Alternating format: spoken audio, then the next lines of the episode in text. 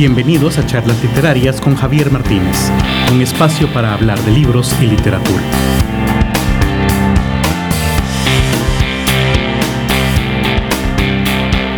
Amigos, bienvenidos al séptimo episodio de Charlas Literarias donde hablaremos acerca de la lectura de clásicos en la escuela. Mi nombre es Javier Martínez y eh, en esta ocasión, como siempre, agradezco a Radio 1900, Radio en línea, quien nos transmite todos los jueves a las 8 de la noche y les recuerdo que los viernes son viernes de charlas porque eh, el programa sale ya en las plataformas de Spotify, Google, Podcast, Apple Podcast y todas las demás que eh, distribuyan audio. Bien, el tema de la lectura de los clásicos en la escuela es eh, un tema muy interesante. En lo personal, eh, tengo experiencia también. fui algunos años profesor de literatura a nivel de bachillerato y como ya saben, pues también trabajé un tiempo en el Ministerio de Educación e incluso también editando algunos libros de texto al respecto. Lo primero es, ¿qué son los clásicos? Para empezar, este es un tema que de hecho ya se había abordado un poco en el episodio 1, cuando les hablé un poco sobre Goethe y la Welt Literatur, que quiere decir literatura mundial, y que básicamente lo que hace Goethe ya en el siglo XIX desde el romanticismo, es decirnos, y, también en un ambiente donde estaba surgiendo el nacionalismo, especialmente en, Alemania, y en general el imperialismo también, fue pensar con qué criterios es que se puede elegir a los representantes de una literatura nacional, que era lo que le interesaba a él en ese momento, y después de tener una literatura nacional, a los representantes de toda la literatura humana, digámoslo así. ¿Qué son entonces esos clásicos?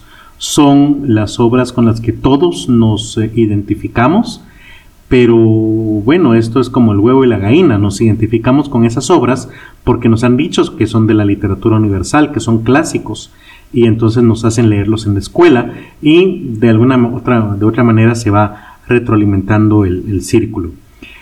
Podríamos decir, en una definición un poco simple pero clara, que los clásicos son aquellas obras que representan lo humano y que no cambia esta representación con el tiempo. Vuelvo a insistir, ya habíamos hablado de esto en otro episodio, pero por ejemplo, eh, no importa eh, en la Ilíada, por ejemplo, que ya no peleemos con espadas y lanzas, que ya no creamos en Zeus, en Afrodita, eh, que ni siquiera sepamos dónde queda Troya si es que realmente existió, lo que importa es que comprendemos primero la afrenta al honor de Aquiles cuando le quitan a la esclava que ha obtenido como parte de su botín de guerra. Entendemos que eh, es una persona que destaca y que no puede aceptar una ofensa como esa de parte de Agamenón, así que decide irse. Entendemos ese cariño, ese amor que él le tiene a su mejor amigo Patroclo. Entendemos la preocupación de Héctor por su pueblo, por su hermano, por su bebé que acaba de nacer, por su padre ya anciano, todavía rey, pero, pero ya en las últimas también, eh, Príamo, entendemos el enojo ante la muerte eh, de Patroclo que siente Aquiles, el miedo que siente eh, Héctor cuando se da cuenta de que ha matado a Patroclo y no a Aquiles, y que, bueno, que obviamente lo van a matar, ¿verdad? Eh, ese tipo de cuestiones todavía las entendemos, más allá de si ahora usamos eh, teléfonos inteligentes, si hay internet, si ahora nos matamos con drones en vez de lanzas y flechas. Al final el de la muerte eh, de Héctor, el amor al amigo de, entre Aquiles y Patroclo, sigue estando ahí. Lo seguimos comprendiendo de una manera u otra. Y eso es lo que hace a las obras universales. Ahora bien, ¿por qué leemos estas obras en la escuela? Bueno, la respuesta más obvia, digámoslo así, está en que así nos lo exigen los cánones educativos. En Guatemala y en muchos otros países de habla hispana, le llamamos a ese canon el currículum, currículum nacional base, más concretamente.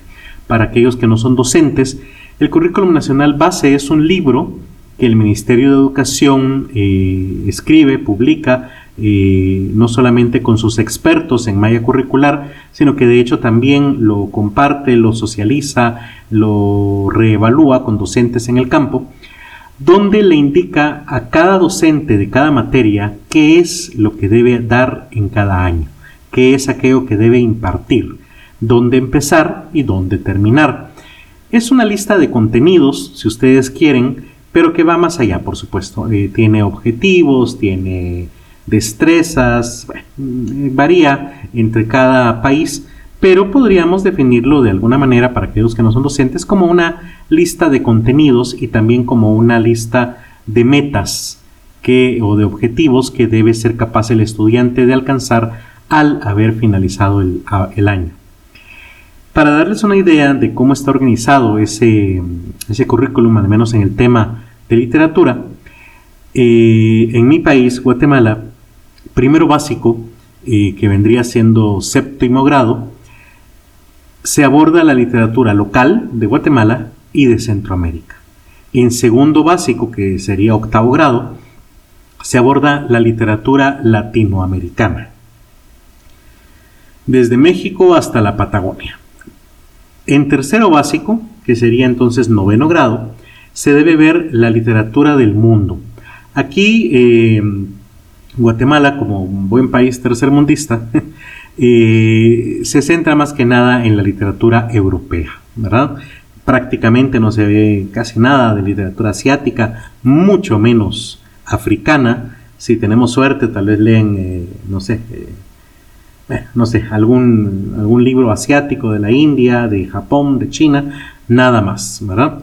en cuarto bachillerato, este currículum ha cambiado últimamente. Antes se llevaba literatura hispanoamericana y en quinto literatura universal. Ahora se sigue llamando comunicación y lenguaje, pero sigue teniendo el componente de literatura. Así que en cuarto bachillerato, o lo que vendría siendo entonces décimo grado, se ve la literatura de los pueblos de Guatemala y de América. Hay cierto enfoque más que nada hacia la, literatura no solo local, sino de origen maya, xinca, garífuna, teóricamente al menos en, Guatemala, ¿verdad? O por ejemplo, inca, no sé, ese sería o debería ser el enfoque. Y en quinto bachillerato se ve la literatura de los pueblos del mundo. Otra vez es muy parecido a lo que pasa en tercero básico, eh, donde esto de los pueblos del mundo lo que se entiende es Europa de nuevo, ¿verdad? Em, de esta manera, estos son los temas que se van abordando. Y para un docente, muchas veces es mucho más sencillo limitarse al CNB. A ver, aquí una cuestión con los docentes. No solamente es más sencillo, también tienen la obligación eh, como docentes de responderle al ministerio y al CNB de que los alumnos alcancen ciertos estándares educativos donde manejen y conozcan las principales obras. ¿sí? eso también hay que, hay que notarlo. Ahora bien, en mi experiencia personal, he encontrado un tremendo problema con este tema. Y es que los maestros, muchos docentes que están dando eh, clases en diversificado especialmente, no tienen hábito lector. De hecho, no les gusta leer. Incluso yo he impartido cátedras en profesorados de comunicación y lenguaje y me he topado con la tremenda sorpresa para mí que los estudiantes que se están formando para dar clases de lengua y literatura no son lectores. Les desagrada leer, no tienen hábito lector, se aburren y menos tienen comprensión lectora. Y estamos hablando de personas que ya están trabajando en el campo, muchos de ellos en el campo de la, docencia de esta, de esta materia, eh, y que de hecho se están preparando para eso, por lo menos, ¿verdad? Digo por lo menos porque también es algo que sucede mucho en Guatemala y estoy seguro que en América Latina también, que personas que no estudiaron docencia eh, ni letras terminan dando clases de lengua y literatura. ¿Quiénes? Por ejemplo, comunicadores, locutores, periodistas, eh, filósofos seguramente. En la realidad de los colegios, especialmente, esto suele suceder más que nada en la, educación privada, eh, un profesor termina dando cuatro o cinco clases. Supongamos que es profesor de lengua y literatura, termina dando clases de sociales, clases de filosofía eh, y bueno, otras clases que podrían estar de alguna manera relacionadas, pero que eh, no forman parte de, su formación. ¿sí? Entonces, puede suceder al revés que el profesor de sociales termine dando clases de lenguaje, ¿verdad? Eh, y esto sucede más allá de, las veces que debería ser mínimo y sucede en todo tipo de colegios. No crean únicamente que en los colegios, eh, llamémosle de clase media para abajo, no.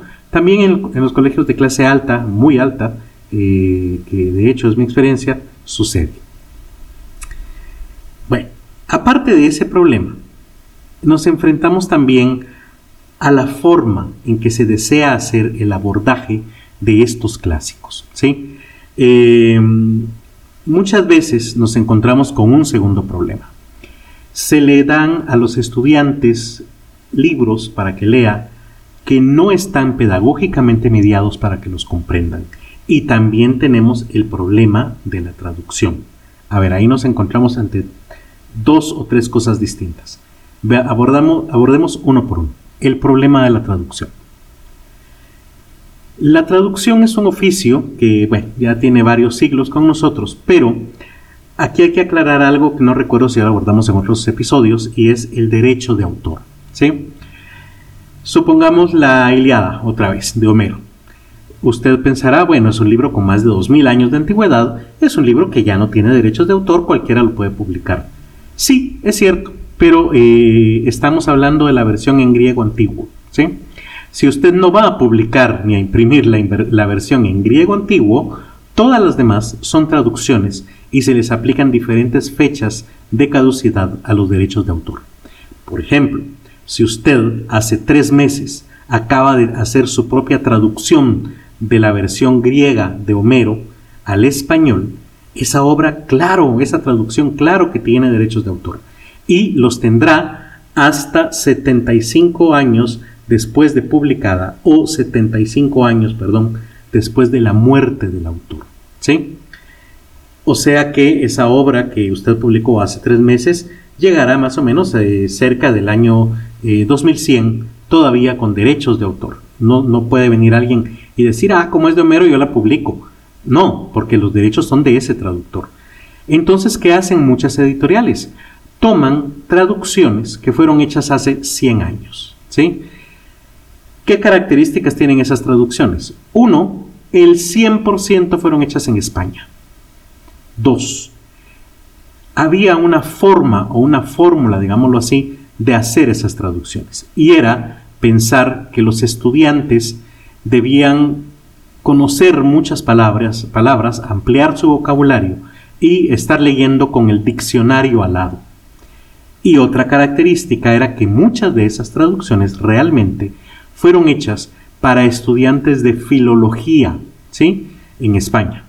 La filología es aquella carrera que nos enseña en buena medida eh, a editar un texto, eh, pero se centra más que nada en la traducción y edición de textos del griego antiguo y del latín al español. De esta manera le estamos dando a un estudiante, imaginemos, eh, salvadoreño que vive en Cuscatlán, eh, que tiene 16 años, una traducción de Homero, escrita por un español hace 75-80 años. No va, no va a entender ni siquiera la diferencia en el tiempo entre un español y el otro, en esos 75-100 años. No va a entender la diferencia entre el español latinoamericano y el español de España, valga la redundancia. Que por cierto, claro, no es mejor español. Todos hablamos de un español eh, igual de válido, ¿sí? Así que ese argumento es erróneo. Y tercero, es un estudiante de 16 años con su propio contexto sociocultural que obviamente va a ser muy diferente al estudiante universitario español de filología de hace 75-80 años. Entonces, por eso, es que cuando le damos al estudiante un libro como por ejemplo eh, La vida es sueño o qué sé yo, bueno, cualquier otro, y lo lee, no lo entiende. No es culpa del estudiante. Para empezar, es culpa de la traducción que se seleccionó para darle. Es culpa del docente que eligió ese libro, del papá que compró esa versión, de la editorial que lo sigue publicando de esa manera, sin actualizar opciones para el estudiante. Además, también, seamos sinceros, estamos hablando de estudiantes que mm, seguramente no leen, que tienen acceso a Internet, que prefieren estar en Twitter, en Facebook, en, TikTok, en Instagram, que leer un libro. Y entonces le estamos dando de entrada a un libro que va a ser una gran dificultad de lectura y de comprensión, lo va a odiar. ¿sí? No le va a gustar ese libro. Eso es obvio. Y encima de todo, el docente no tiene hábito lector, no entiende, no ha investigado la cultura, la historia de ese libro para podérselo realmente explicar al estudiante.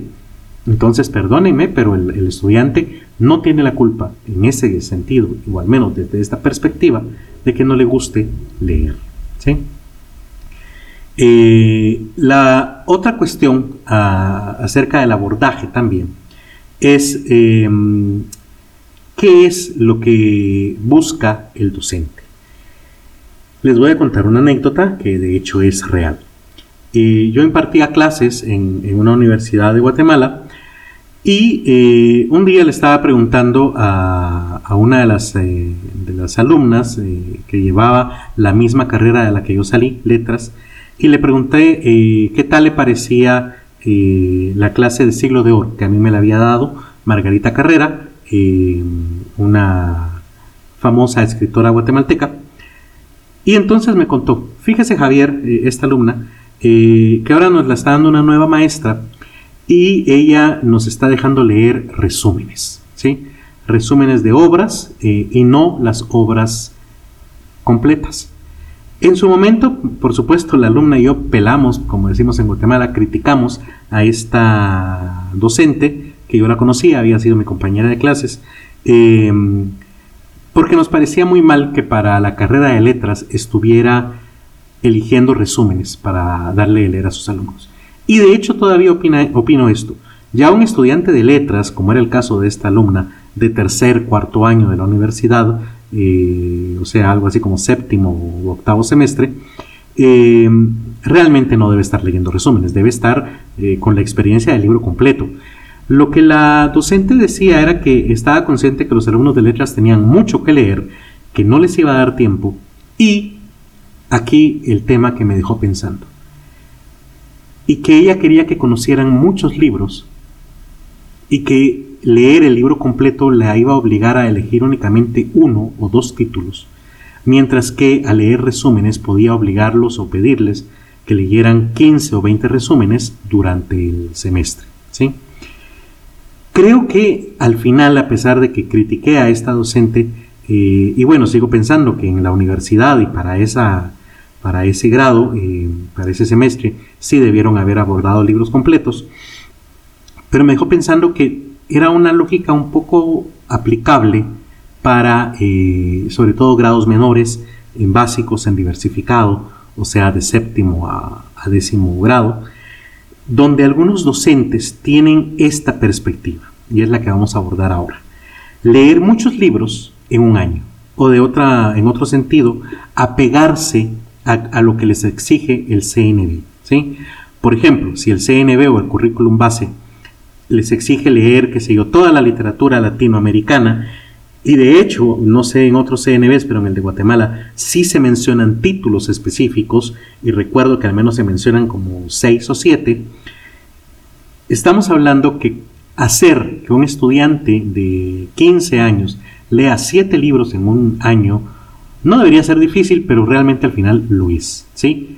Y si esos son siete libros básicos, y yo como docente quisiera incluso pensar en que lean diez, no tanto para crear el hábito lector, sino para que conozcan la diversidad, para que vean distintas temáticas, para que eso les llame la atención y después en su tiempo libre quieran ir al libro original y, meterse en la lectura, llevar al goce estético de la lectura del original, pues me parece válido, la verdad, me parece que, de alguna manera es válido.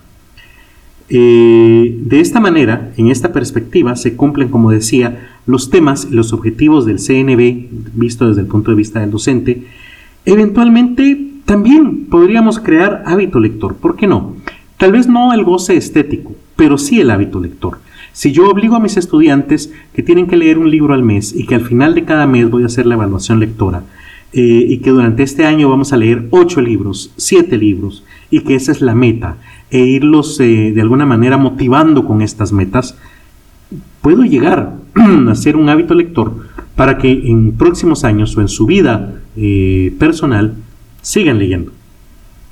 También me sirve para evaluar la comprensión lectora de una manera mucho más fácil y rápida, ya que muchos resúmenes están escritos en una prosa un poco más clara, un poco más eh, sencilla, eh, sin eh, a veces algunos retruécanos, algunas figuras literarias, hiperbaton, etcétera, que presentan algunas obras en el original. Y, por supuesto, permite que el alumno conozca muchos temas, ¿sí? y los contenidos de muchos libros, al menos de manera general. Y hablando de eso, precisamente, y vale la pena hablar de nuestro patrocinador en este momento, la editorial Kazam A, resulta que eh, tienen una, tenemos una, una colección llamada Síntesis, donde precisamente se hace eso. La colección Síntesis consiste en resúmenes del canon literario clásicos adaptado para la mejor comprensión de lectores del siglo XXI. Además, cada colección incluye una evaluación en línea para el lector y una evaluación de comprensión lectora descargable para el docente. Dicha evaluación aborda competencias interpretativa, argumentativa y propositiva. Por ende, se trata de resúmenes que pueden leer los estudiantes y que, como les decía, se puede crear también una cultura evaluativa al hacer, por ejemplo, una evaluación cada mes. Y son libros pequeños, resúmenes, que eh, sí da tiempo a que se lean, digamos, en un mes. Para que tengan un poco más de conocimiento de las características de esta serie, a continuación les voy a leer un extracto del de eh, Cid que está incluido en el libro em, Cantares de Gesta de la colección Síntesis de la editorial Kazam A.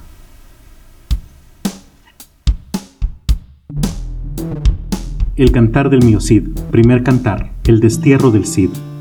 El rey don Alfonso envió al Cid Rodrigo Díaz de Vivar a cobrar el tributo anual a Almutamis, rey de Sevilla, y a Almudafar, rey de Granada, quienes eran grandes enemigos entre sí.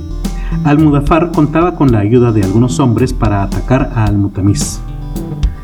A pesar de que el Cid les envió cartas a los hombres de Almudafar para que no atacaran al rey Almutamis, ya que el rey don Alfonso los defendería por ser su tributo, los hombres no le hicieron caso y destruyeron las tierras.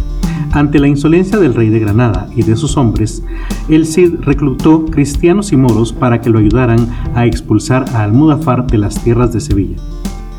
Tras una ardua batalla, el Cid venció a sus enemigos y los obligó a abandonar esas tierras. Los hombres del Cid recogieron los bienes y las riquezas del campo de batalla y los llevaron como botín a Almutamis. Para recordar la valentía del Cid, moros y cristianos lo bautizaron como el Cid campeador. El campeador, el que en buena hora ciñó espada, regresó con el tributo para el rey don Alfonso, además de los obsequios del Almutamis que le había enviado. Las hazañas del Cid alegraron a su señor don Alfonso, pero a la vez le preocuparon enemigos envidiosos que lo quisieron poner en mal con el rey. Con base en falsas acusaciones en contra del Cid, el rey don Alfonso decidió expulsarlo del reino. El Cid, incapaz de desobedecer a su rey, convocó a sus vasallos y les dijo, El rey me ha mandado abandonar sus tierras. Que Dios recompense a quienes quieran venir conmigo, añadió, y me despido como amigo de quienes prefieran quedarse. Álvar Fáñez, su primo, exclamó, Mientras nuestra salud nos la permita, iremos contigo. Podrán acabarse todos nuestros bienes, pero siempre seremos tus leales vasallos, a lo que los demás hombres asintieron en apoyo. Para cumplir con el plazo establecido por el rey, se marcharon juntos de Vivar y se dirigieron hacia Burgos. Los ciudadanos los veían pasar desde las ventanas y mostraban dolor y pena por el héroe, pero nadie parecía querer hospedarlos ni venderle alimentos una niña le confesó al Cid que el rey había enviado órdenes que prohibían hacerlo. El Cid entonces cabalgó hacia la iglesia, hizo una oración y se dirigió a las afueras de la ciudad, donde acampó junto con sus hombres a la orilla de un río.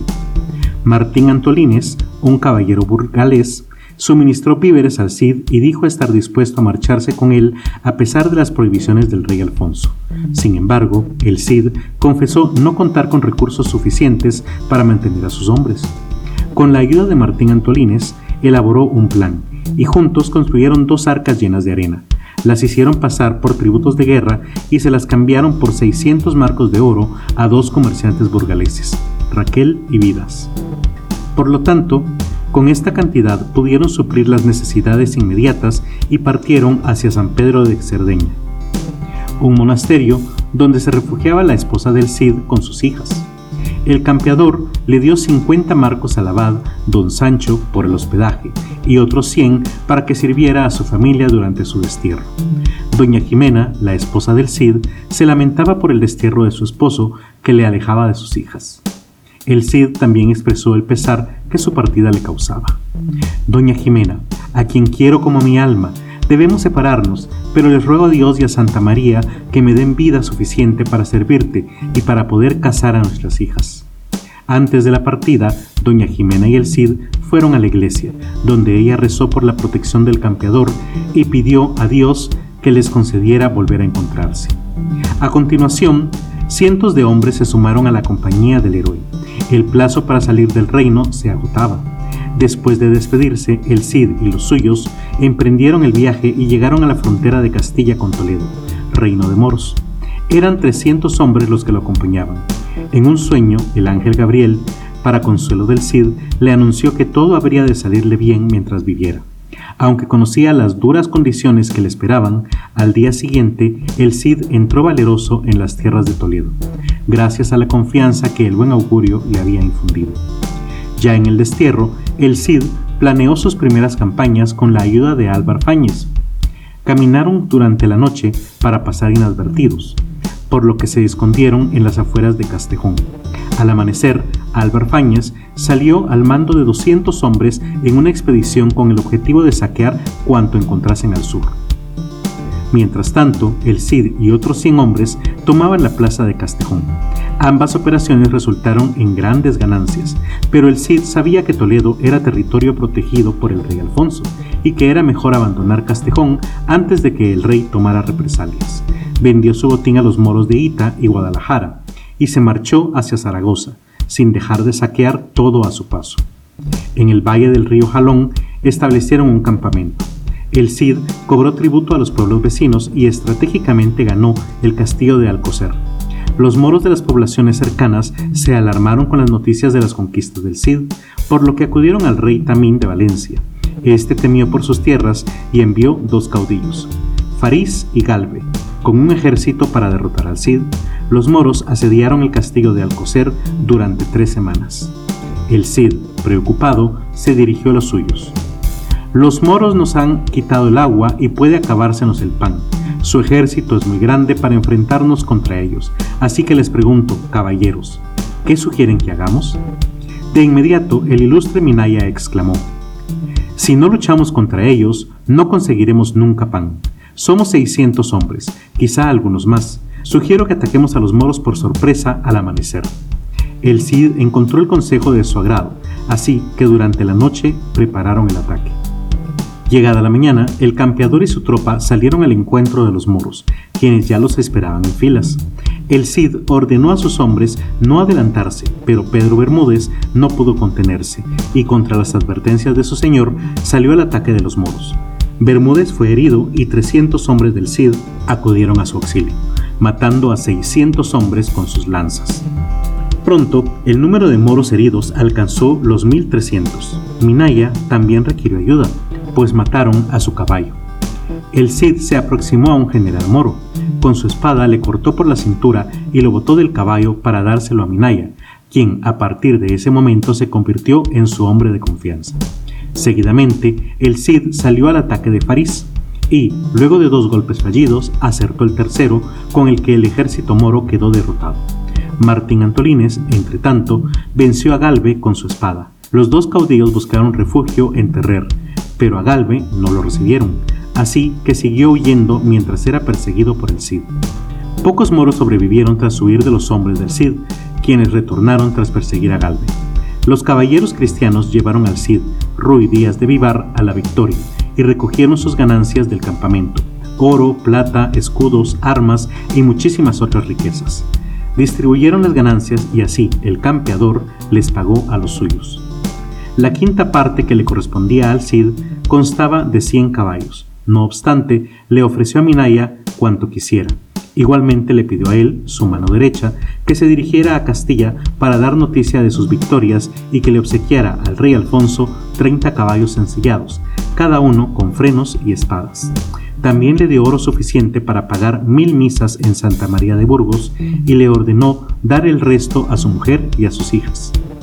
Si no nos encuentra a tu regreso de Castilla, dijo el Cid Minaya, encuéntranos en donde te informen que estemos, pues esta tierra es escasa y no nos da lo suficiente para vivir.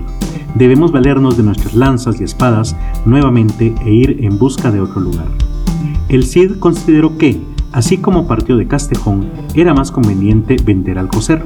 En un convenio con los moros de Ateca, Terrer y Cataluyud, acordó 3.000 marcos de plata por el castillo una vez más repartió las ganancias entre sus vasallos que se regocijaron con las riquezas ganadas al servir a tan buen señor. Por lo tanto, las tropas del Cid se encaminaron río abajo hasta llegar al Poyo, un monte grande y alto, donde se asentaron. Desde allí obligaron a los habitantes de Daroca, Turuel y Celia a pagarle tributo. El rey don Alfonso se complació con la llegada de Álvar Fáñez al ver la ofrenda que éste le presentó. Dime, Minaya, ¿Quién me manda estos regalos? El Cid Ruy Díaz, contestó Minaya, y seguidamente le narró las hazañas del héroe en Alcocer. Y así, el que en buena hora ceñó espada, con buena voluntad te envía estos presentes para obtener tu perdón.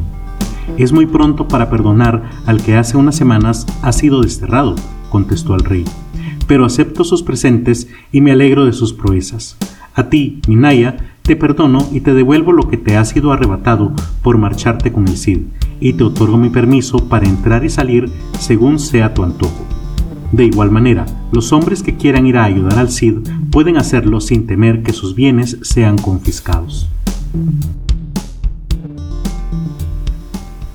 La otra perspectiva de la que les estaba hablando es aquella de leer pocos libros, pero a fondo, durante el año escolar. En otras palabras, por ejemplo, ya no vamos a abordar tantos temas, no vamos a, tener una cultura evaluativa de mes a mes, ¿verdad? Ni desarrollar un hábito lector así de lectura rápida, sino que tal vez le vamos a pedir al alumno que lea un libro por unidad. Cada unidad, bueno, esto va a depender del colegio, pero puede durar, puede ser un bimestre o un trimestre. En, en ese caso, creo que sí da tiempo de leer un libro por unidad, podríamos pensar en cuatro libros al año, tres libros al año tal vez, para no saturar. Eh, y en ese caso, le damos suficiente tiempo al alumno, si le damos seguimiento, claro, también, para que lea, para que tenga el goce estético, para que goce con los, eh, las figuras literarias, eh, con los detalles de la novela, el contexto, la psicología del personaje. Y eso nos va a permitir hacer análisis más profundos de la lectura y de hecho ir generando pensamiento crítico. ¿Por qué? Porque esto nos puede llevar fácilmente a debates en clase. Incluso esta forma de verlo eh, sería la más cercana a crear clubes de lectura, por ejemplo, en el colegio. Y hay instituciones, por supuesto, que además de la clase de comunicación y, eh, comunicación y lenguaje, tiene por las tardes, por ejemplo, clubes de lectura donde se abordan otros libros. Y también está eh, el hecho que se pueden alcanzar competencias mucho más elevadas en la comprensión lectora.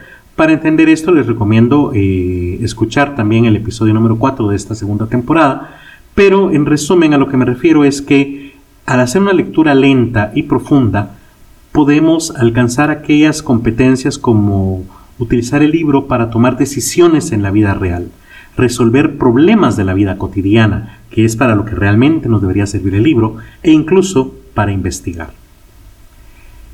En este sentido, también les comento que la editorial Kazam A tiene una colección llamada Colección Transparente en la cual se incluyen obras literarias del canon clásico completas y trama fiel al original, pero adaptadas al español moderno para facilitar la comprensión del lector del siglo XXI y, al igual que la otra colección síntesis, incluye evaluaciones en línea tanto para el estudiante como para el docente. Y estas evaluaciones abordan las competencias también interpretativa, argumentativa y propositiva.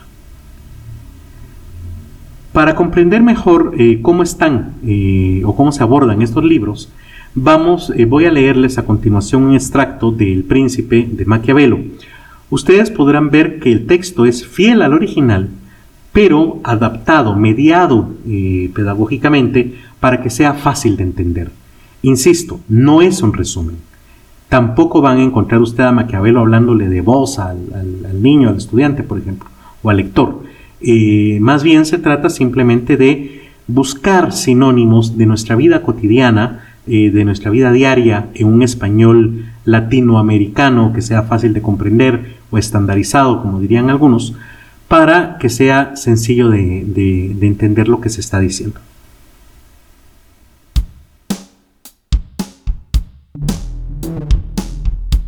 El Príncipe. Dedicatoria a Lorenzo de Medici el Magnífico. La mayoría de las personas queda bien con un príncipe regalándole caballos, armas, telas con oro e incluso piedras preciosas. En general quieren agradar a un príncipe con artículos que creen que serán útiles y que están a su nivel. En mi caso, busqué el regalo más caro que pudiera entregarle para complacerlo y no encontré nada más que el conocimiento de todos los gobernantes que he conocido así que quiero transmitirle mis estudios en las disciplinas modernas y clásicas. Me tomó mucho tiempo reunir estos breves escritos que ahora le pertenecen. Espero que pueda leer toda la obra y confío en que sabrá apreciarla, porque el mejor regalo es el de mi sabiduría ante circunstancias de la vida que me han puesto en peligro.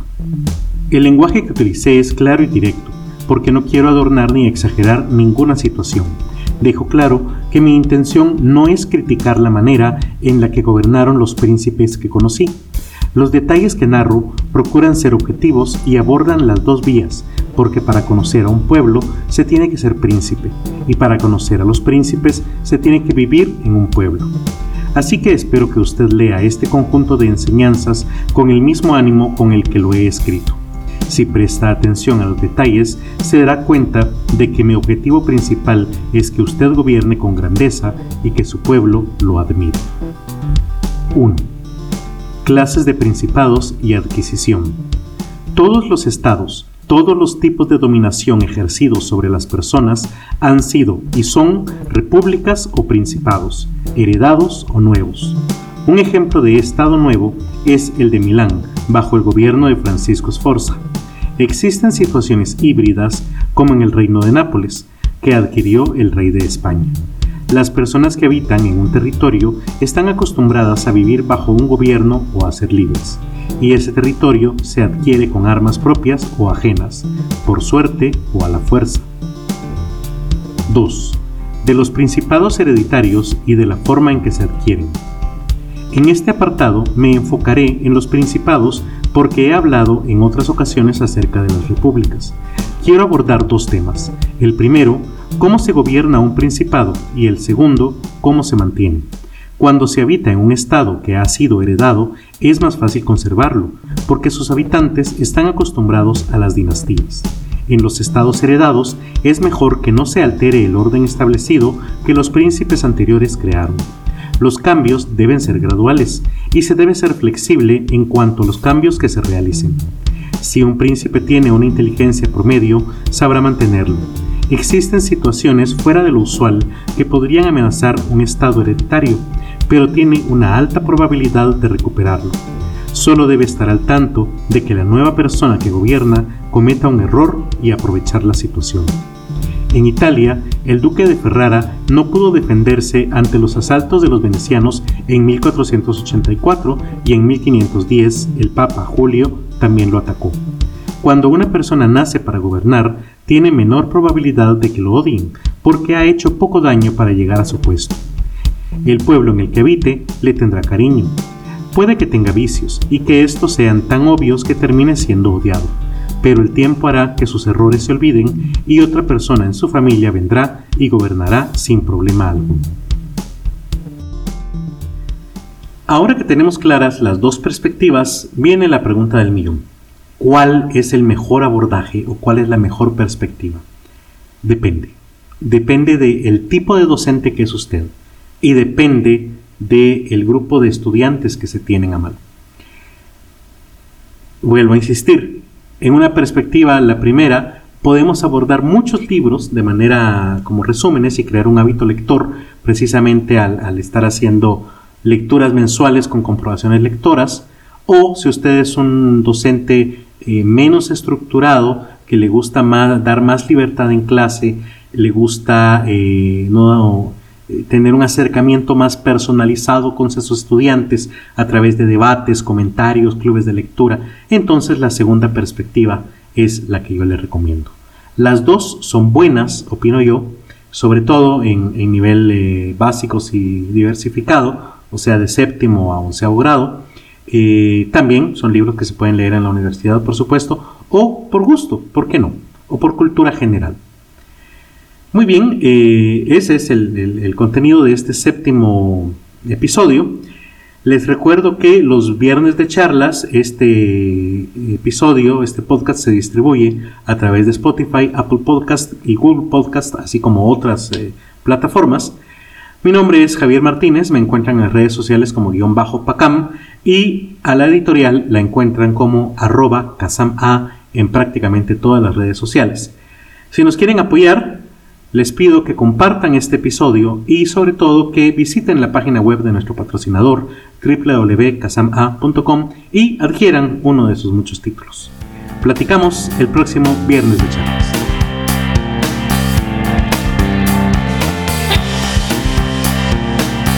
Charlas Literarias es producido y grabado en la editorial Kazam A.